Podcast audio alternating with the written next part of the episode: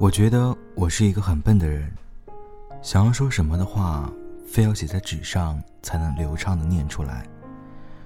我想，大概是因为书读的太少了吧，表达的能力很差。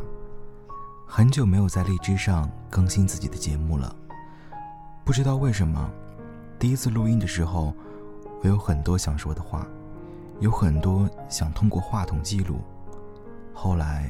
我变得很沉默，或者说懒于表达，可能是因为生活状态的改变，让我变得过于懒散了吧。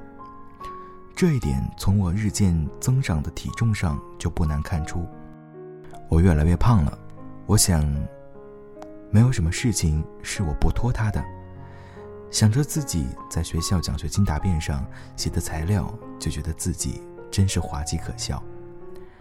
白天睡多了吧，晚上睡不着。我总想说点什么，但是我又不是文艺小资。此刻的心情很平淡，淡得如同自来水一般，甚至你能闻到那种自来水特有的水锈味道。我找了一篇微博上收藏的文章，读给自己，分享给在听的朋友们，期望诸位都有美梦。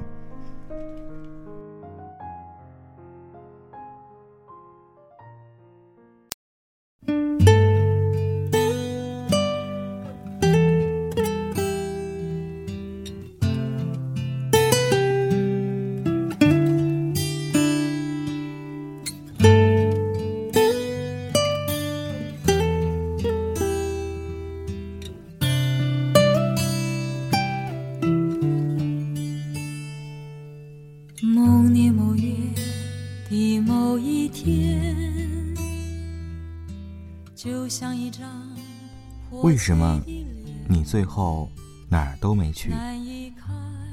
十八岁读大学，问你理想是什么？你说环游世界。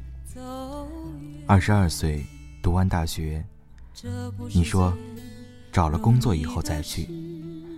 二十六岁工作稳定，你说买了房以后再说。三十岁有车有房，你说。等结了婚，再带老婆一起去。三十五岁有了小孩，你说小孩大一点再去。四十岁孩子大了，你说养好了老人再去。最后你哪儿也没去。微博上看到这句话，正如今天看到的关于东东那本间隔年的书在豆瓣上的各种评论一样。大部分人毫不掩饰对旅行、流浪、去远方、在路上的生活状态羡慕和向往，纷纷表示人生能如此洒脱的走一遭无憾意。然而，这大部分人又说了：现在走不了，遥远的梦想不现实，乌托邦没有钱，英语不好，不工作，没收入，怎么旅行？诸多的理由，而青春就在这一个又一个理由中逝去。不由得想起另一件事：每当别人知道我在大学里的专业是心理学时，超过百分之九十的人都会立刻表示自己对心理学也很感兴趣，也想学一学。但是这些人中，真正去借阅过心理学专业著作的人寥寥无几。绝大部分人只是说说而已，永远也没有付诸行动。他们想学吗？我相信是想的，只是或许还没有那么想，没有想到利用业余时间去试着真正的学一学心理学，试着读一本心理学专业书这样的程度。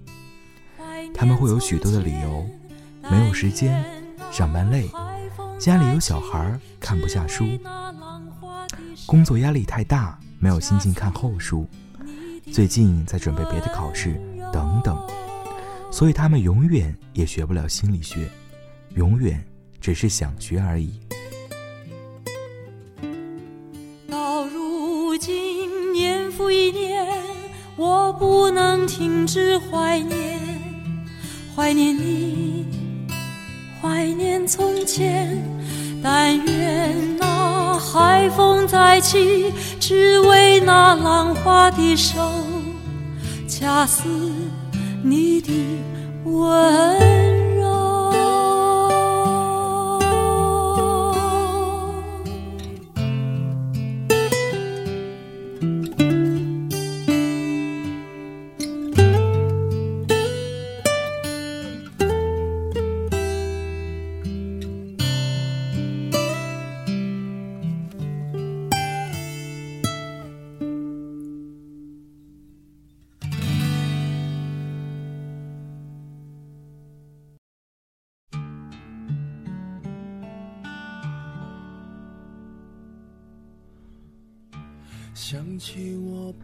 感谢自己，一直以来都是个拥有惊人的行动力的女性。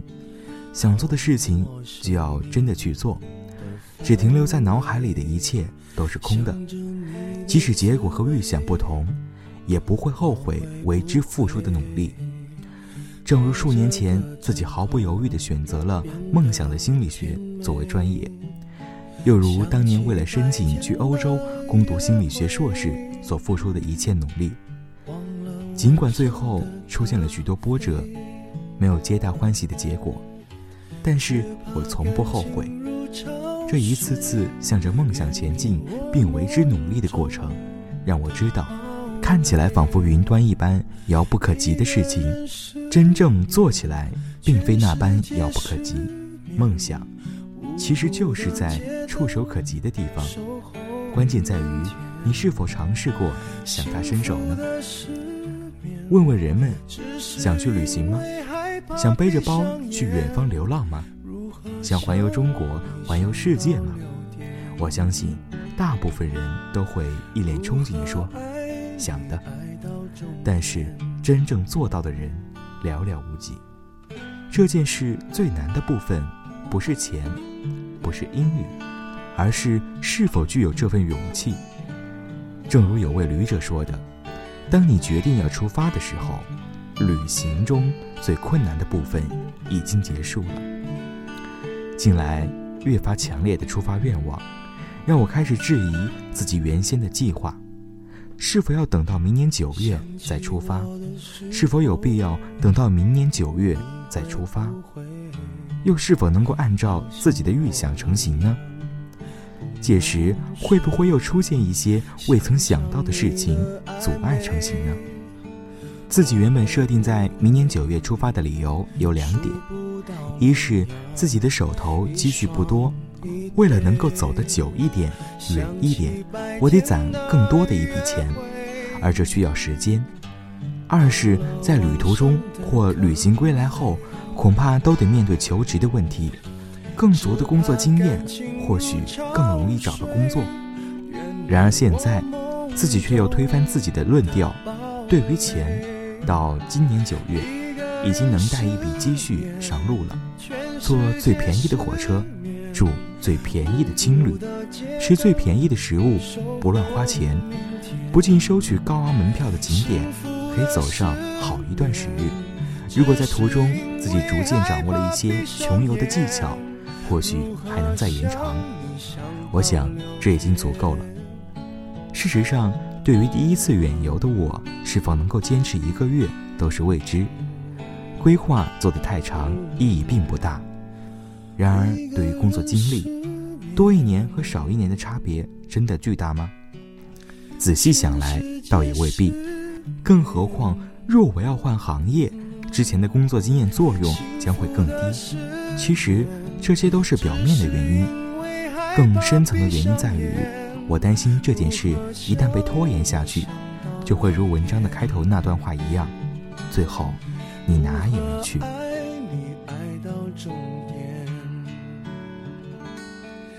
如何爱